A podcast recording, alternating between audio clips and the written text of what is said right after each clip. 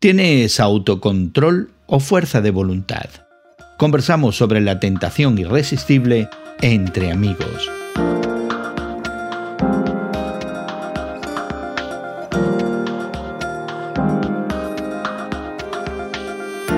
Gracias por acompañarnos entre amigos esta conversación semanal sobre la fe cristiana en el mundo contemporáneo que tenemos regularmente Guillermo Serrano, El Samazón y tu amigo Gerson García.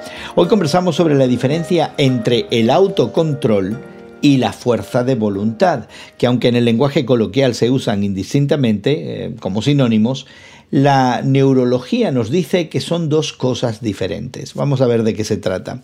Pero antes queremos invitarte a que encuentres nuestro podcast y te suscribas en tu plataforma de podcast favorita. Búscalo como Entre Amigos con Gerson García y encuéntralo en Apple, Google, Spotify o cualquier otra plataforma. También eh, quisiéramos que consideres la posibilidad de compartir este episodio en tus redes sociales y dejarle saber a otros que tenemos conversaciones regularmente entre amigos. Conéctate con nosotros y compártenos suscribiéndote a nuestro podcast en el día de hoy. Hoy conversamos sobre la distinción que la ciencia parece estar haciendo sobre el autocontrol y la fuerza de voluntad. Al parecer, estudios neurológicos recientes indican que muchas personas que tienen autocontrol sucumben en el momento ante las tentaciones como aquellos que no tienen tanto autocontrol, es decir, carecen de fuerza de voluntad. Y encontramos Guillermo y Elsa un ejemplo en la literatura universal, la historia de Ulises, en ese libro que conocemos como La Odisea de Homero. Y ese es un episodio que a mí siempre desde joven me llamó la atención, ¿no? que al pasar por esta zona populada de sirenas cuyos cantos irresistibles hacían que los marineros estrellaran sus barcos contra las rocas, este Ulises decide amarrarse al mástil de su barco y taparle las orejas a todos los demás marineros, de tal manera que ellos no escuchan el canto de sirena, pero él sí, y es el único, según la historia, que escuchó el canto de las sirenas y vivió para contarlo. En este caso nos dice la ciencia que Ulises no es que tuviera fuerza de voluntad, justamente el amarrarse al mástil mostraba que no, que no la tenía, que no tenía fuerza de voluntad, pero sí la capacidad de autocontrolarse, es decir, de tomar decisiones que evitaran alguna tragedia. Aquí voy a, a pecar de, de machista por mis colegas en este podcast. no, por favor. Yo creo honestamente. Ya nos vas a meter en problemas. Que los hombres no tenemos ni fuerza de voluntad ni autocontrol, pero sí las mujeres. Por eso soy machista. ¿De veras? He visto en el ejemplo de muchas mujeres que son capaces de ser buenas administradoras de los recursos que tienen, que son personas que prevén el futuro y que son capaces de anticipar situaciones y por lo tanto son capaces ellas de tener un autocontrol que los hombres no tenemos, porque en mi caso, por ejemplo, yo reconozco que no solamente cedo a las tentaciones, pero me gasto todo lo que tengo, no tengo ahorros y tampoco me interesa. Entonces, yo creo que yo no tengo autocontrol. No sé qué opinión tienes sobre eso. No, no, yo creo que esas son debilidades universales. ¿eh? Así es. No tiene nada que ver con el género, no tiene nada que ver con la raza ni con la edad. No importa lo que diga la ciencia, ya Guillermo se decantó de que los hombres, los varones, no tenemos ninguna fuerza de voluntad ni autocontrol, ninguna de las dos. ¿Cómo lo defines tú, Gerson, esa diferencia del autocontrol y de la fuerza de voluntad? Según entendí en el artículo y poniendo este ejemplo que habíamos mencionado, el autocontrol es eh, la capacidad de planear y ejecutar acciones controladas, decisiones que ya hemos tomado a priori y vivir de una manera ordenada, de una manera que no es impulsiva. Pero la fuerza de voluntad tiene que ver con el momento de la tentación. Es decir, que yo puedo planear, y soy una persona con autocontrol, si me levanto todas las mañanas a las cuatro y media de la mañana para hacer ejercicio por 45 minutos, ¿verdad? Después de lo cual tomo un desayuno ligero donde ya he planeado ciertos alimentos que son bajos en calorías, que son altos en proteína, que, ¿verdad? Puedo, puedo planear y tener este ejercicio de control cotidiano en la manera en la que vivo mi vida. Pero la fuerza de voluntad vendría cuando llega la tentación lo imprevisto, lo que me atrae de una manera visceral. Y en ese momento tengo que probar que tengo fuerza de voluntad.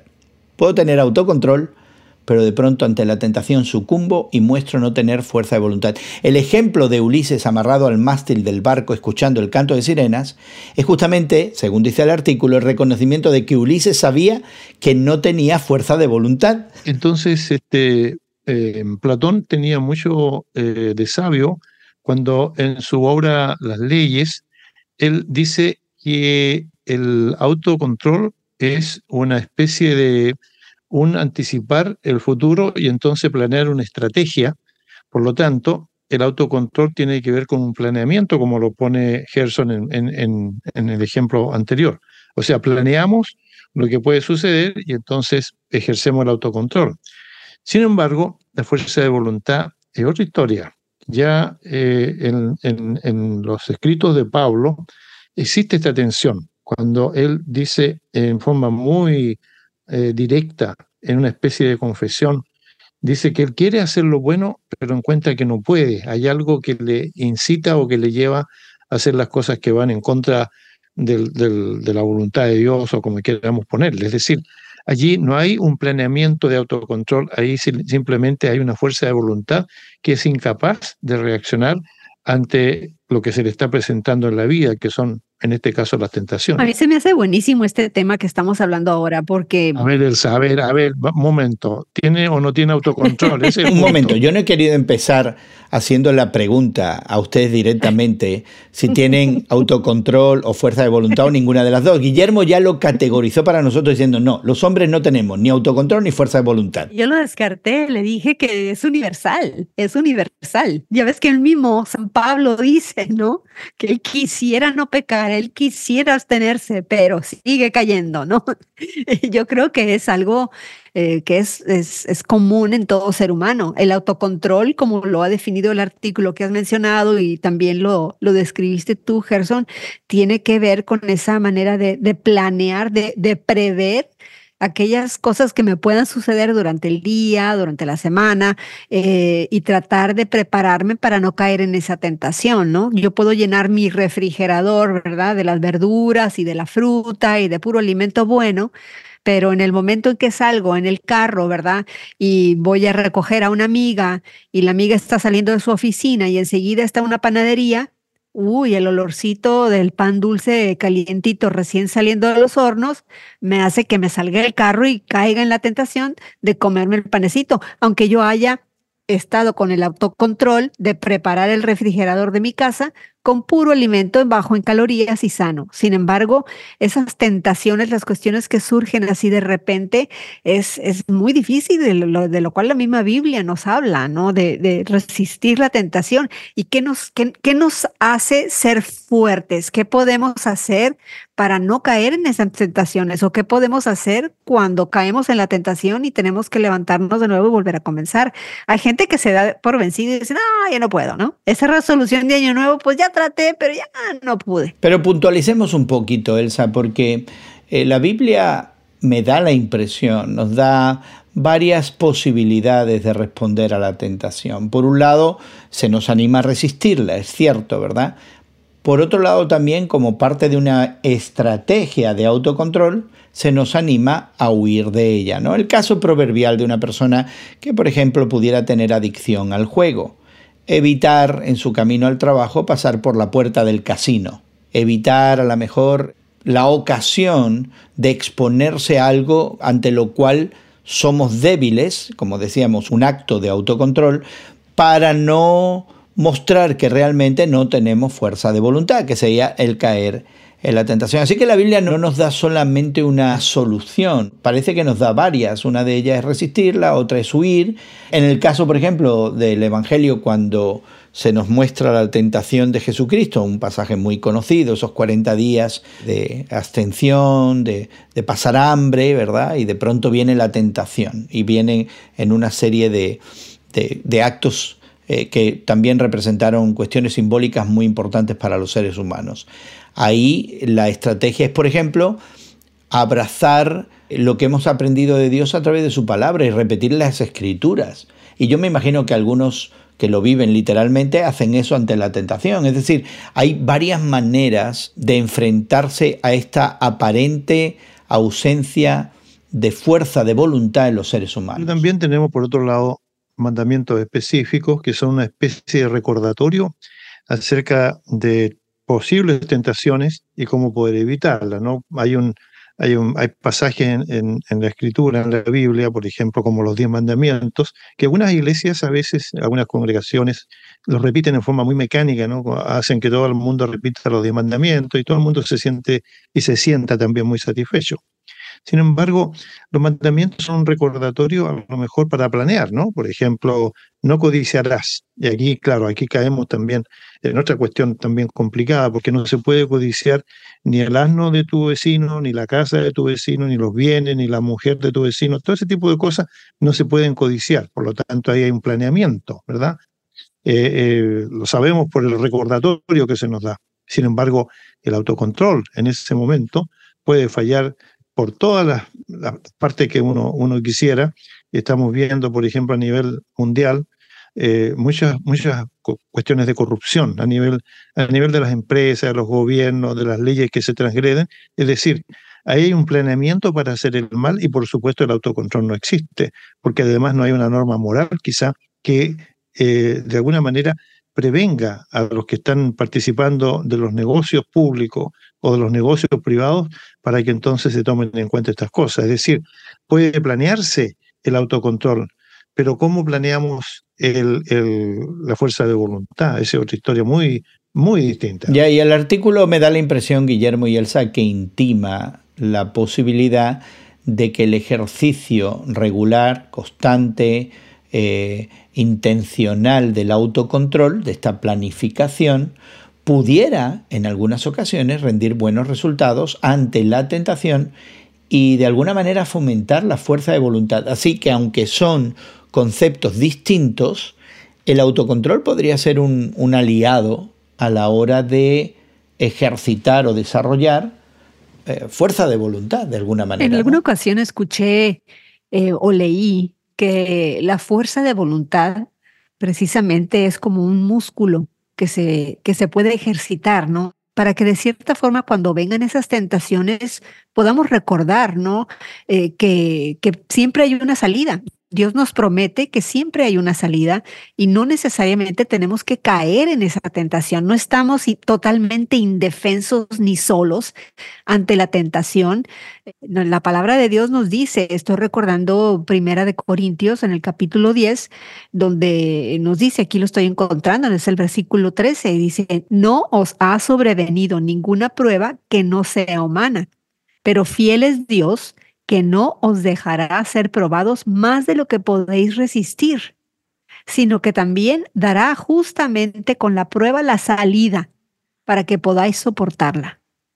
Entonces, memorizando estos versículos que nos pueden ayudar a ser fuertes en ese momento de la tentación, creo que puede ser una buena herramienta, ¿verdad?, para resistir la tentación del momento, pero también para poder ejercitar ese músculo y hacernos más fuertes en cuanto a nuestra, nuestra fuerza de voluntad. No deja de ser irónico eh, estimados colegas, que quien dice eso en Corintios sea Pablo y quien en Romanos dice, eh, yo quisiera hacerle bien, pero no puedo. Así es, exactamente, es la gran contradicción humana, ¿verdad? Que somos, somos seres tan ambiguos tantas veces y tan contradictorios, ¿verdad? Tan conflictuados. Pero yo estaba pensando en lo que Elsa nos apuntaba, este recurso último de la presencia de Dios. Y me llama mucho la atención que en el Evangelio los discípulos de Jesucristo se le acercan y le dicen, mira, te hemos visto orar. Eh, tú no oras como los líderes religiosos, ¿verdad? Eh, tu oración parece fresca, parece conectarte verdaderamente con el Padre. Enséñanos a orar, Y ahí hay algunas instrucciones prácticas. Y finalmente dice Jesucristo, bueno, si queréis algún modelo, aquí lo tenéis, ¿verdad? Cuando oréis, oréis así. Y una de las peticiones clave que se ha perpetuado en la historia de la Iglesia en esa oración que conocemos como el Padre Nuestro es, líbranos de la tentación y líbranos del mal, algunas traducciones dicen del maligno, pero este líbranos de la tentación me da la impresión que consagra de alguna manera lo que Elsa nos decía de esta dependencia de que Dios actúe. Por otro lado, cuando pienso en eso, me preocupa el hecho de que a veces nos escudamos en esta actuación de Dios para no desarrollar hábitos de autocontrol que de alguna manera también ayuden a nuestra falta de fuerza de voluntad, ¿verdad? Es decir, que a veces decimos, bueno, últimamente va a ser Dios el que me libre, pero yo no tengo ningún plan para enfrentar la tentación cuando llegue, no tengo ningún plan de autocontrol para ejercitar la fuerza de voluntad. Así que está claro en las escrituras que hay esta relación de dependencia porque al final reconocemos que fuerza de voluntad realmente, como hemos dicho, no tenemos, hombres y mujeres, y que necesitamos a Dios. Pero ¿será que algunas veces nos escudamos en eso para no desarrollar autocontrol y no fomentar nuestra fuerza de voluntad? De repente, a mí me da la impresión que muchos de estos temas, ¿no? Como que menciona este artículo, eh, son bastante interesantes desde una manera, vamos a llamarle teórica, para practicar un poco, ¿no? Si uno tiene el tiempo. Pero es que vivimos en una sociedad y en un tiempo de tanta prisa, ¿no? De tanto movimiento, de, eh, de tanta necesidad de hacer cosas, que no tenemos tiempo realmente para meditar, para pensar, para planificar. Estamos metidos en una especie de vorágine en la cual todos nosotros corremos a hacer nuestras cosas y lo que nos hemos propuesto, y a veces el día se nos hace corto para todas las cosas que tenemos que hacer. Entonces mi, mi pregunta es, ¿cómo planeamos? ¿Cómo anticipamos situaciones? ¿Verdad? ¿Cómo seríamos capaces nosotros de llegar al punto de decir, no, esto no me conviene? O en la tentación mía, cuando voy al supermercado eh, eh, y mi esposa me encarga, esta es la lista, me dice, esta es la lista que hay que comprar. Entonces yo voy con la lista pero entonces veo la oferta, que no puedo resistir. Esa oferta no se va a presentar otra vez y ha hecho el carro. Y entonces, y, entonces las tentaciones mías son un carro de supermercado que está al borde. Y entonces la, la, la, la pregunta lógica cuando llego a la casa es, ¿y qué significa todo esto?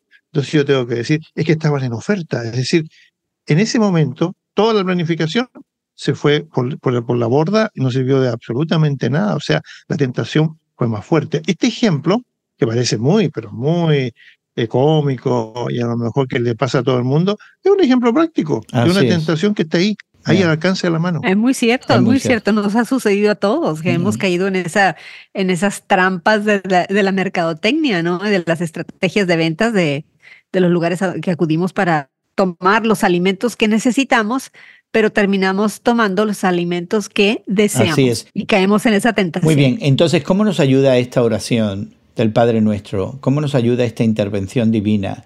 ¿Cómo nos ayuda esta idea de que al final de cuentas, en estos momentos no planeados, en estos momentos viscerales, impulsivos, eh, contamos con algún recurso que nos evite eh, no ya comprar quizás más comida de la que debiéramos o, hacer algo que quizás no proceda, pero dañarnos incluso de manera perpetua por eh, dejarnos llevar simplemente por nuestras pasiones. ¿Cómo nos informa esta petición del Padre nuestro de que hay esperanza ante la tentación, de que hay la posibilidad del ejercicio de la fuerza de voluntad? Yo creo que ahí hay un elemento fe en la persona que practica la oración en el sentido de practicarla pensando en lo que esta oración realmente significa y no solamente repetirla de una manera mecánica, ¿no? Eh, las oraciones a veces nuestras son precisamente demasiado mecánicas, demasiado breves, demasiado, yo diría, de acuerdo a una costumbre, pero en donde no nos damos la, el tiempo para pensar realmente en, los conceptos que están encerrados en, en una oración eh, que debería ser una práctica más constante en nosotros. Creo que eh, cuando Gerson dice, por ejemplo, eh, de qué manera podemos poner en práctica, cómo nos podemos ayudar en estas situaciones, de acuerdo a la oración del Padre Nuestro que, se ha citado, yo creo que es darle sentido a esta oración, es decir, no solamente a lo mejor practicarla, pero entendiendo cada concepto que está encerrado en la oración. Y esto es una cuestión de disciplina que a lo mejor yo no tengo y que me falta y que tendría que cultivarla más a menudo porque mis oraciones son demasiado momentáneas, demasiado mecánicas, demasiado, yo diría, de acuerdo al, momento, la gracia por los alimentos, la gracia por el día, la gracia por el milagro que ha sucedido en la sanidad de una persona, la respuesta que una persona ha recibido, pero en donde debería haber un poco más de pausa, de mm. entendimiento de cómo estas cosas funcionan desde una perspectiva, voy a ser un poco, un poco, yo diría, irrelevante en mi término, si, si lo ponemos así, pero cómo funcionan estas cosas desde una perspectiva divina. Y yo creo también en cuanto a, a esta oración, ¿no? Que, comúnmente le llamamos el Padre Nuestro, no solamente enfocándonos en ayúdanos a resistir esa tentación, ¿no? O ayudan, líbranos de la tentación, líbranos de todo mal. También debemos recordar que, que habla Jesús eh, de pedirle al Padre eh, sin excusas, sin pena, de que nos dé nuestro pan de cada día. Y yo creo que ese pan de cada día eh, puede ser, sí, el alimento físico que necesitan nuestros cuerpos para nutrirse, pero de muchas maneras también. El pan puede ser esa fuerza de voluntad de la cual carezco. Dios mío, dame ese pan de fuerza de voluntad para ser resistente a las tentaciones del nuevo día. Dame ese pan que, que puede ser el planear bien el día que viene. Dame de ese pan que significa el tener una autorreflexión cada día honesta y analizar cuántas veces caí en esa tentación o en esas tentaciones o también celebrar mis victorias, ¿verdad? Dándole eh, la gloria, las gracias a Dios porque hubo también ocasiones en las cuales no caí en la tentación. Creo que ese pan nuestro de cada día puede ser no solamente el pan físico, pero puede ser ese pan de la nutrición que nos viene a nivel espiritual y con esa fuerza para resistir las tentaciones que nos vienen con el diario vivir. Ya la idea de esta transformación del pensamiento, la transformación del ser, esta metanoia, que nosotros ahora entendemos como conversión, ¿verdad? Algo que también propone el Evangelio, donde nuestra forma de pensar, nuestras actitudes, eh, nuestros pensamientos cambian e impactan nuestra manera de, vivir y de, y de actuar. Y ese sería parte de ese pan provisto que pudiera, de alguna manera, alentarnos a ejercitar la fuerza de voluntad. Bueno, ahí tienes una serie de ideas que hemos compartido en el día de hoy y quisiéramos invitarte a que explores más sobre esa diferencia entre el autocontrol y la fuerza de voluntad y cómo el Evangelio informa de todo esto. Este poder que pudiéramos encontrar en una relación con Dios y que nos ayude a enfrentar tentaciones que con frecuencia eh, nos afectan en nuestra vida y que a veces, ante las cuales a veces sucumbimos también. Suscríbete a nuestro podcast que encontrarás en Apple, Google, Spotify o en cualquiera de tus plataformas de podcast favoritas. Búscalo como Entre Amigos uh, con Gerson García. Ahí encontrarás algunos enlaces a los recursos que hemos mencionado en nuestra conversación en el día de hoy. Además, también podrás dejar tus comentarios y encontrar otros temas y conversaciones que pudieran interesarte. Considera, por favor, en el día de hoy compartir este episodio en tus redes sociales y dejarle saber a otros que tenemos conversaciones regularmente entre amigos. Conéctate con nosotros y compártenos suscribiéndote a nuestro podcast en el día de hoy. Agradecemos mucho a nuestros equipos técnicos en México y Estados Unidos que hagan posible que esta conversación llegue hasta ti. También nuestra gratitud para Elsa y Guillermo por darnos de su tiempo y acompañarnos. Para ti también como nuestro amigo que nos acompaña. A nombre de todo este equipo, tu amigo Gerson García, despidiéndose de ti hasta otro momento en el que nos unamos a conversar entre amigos.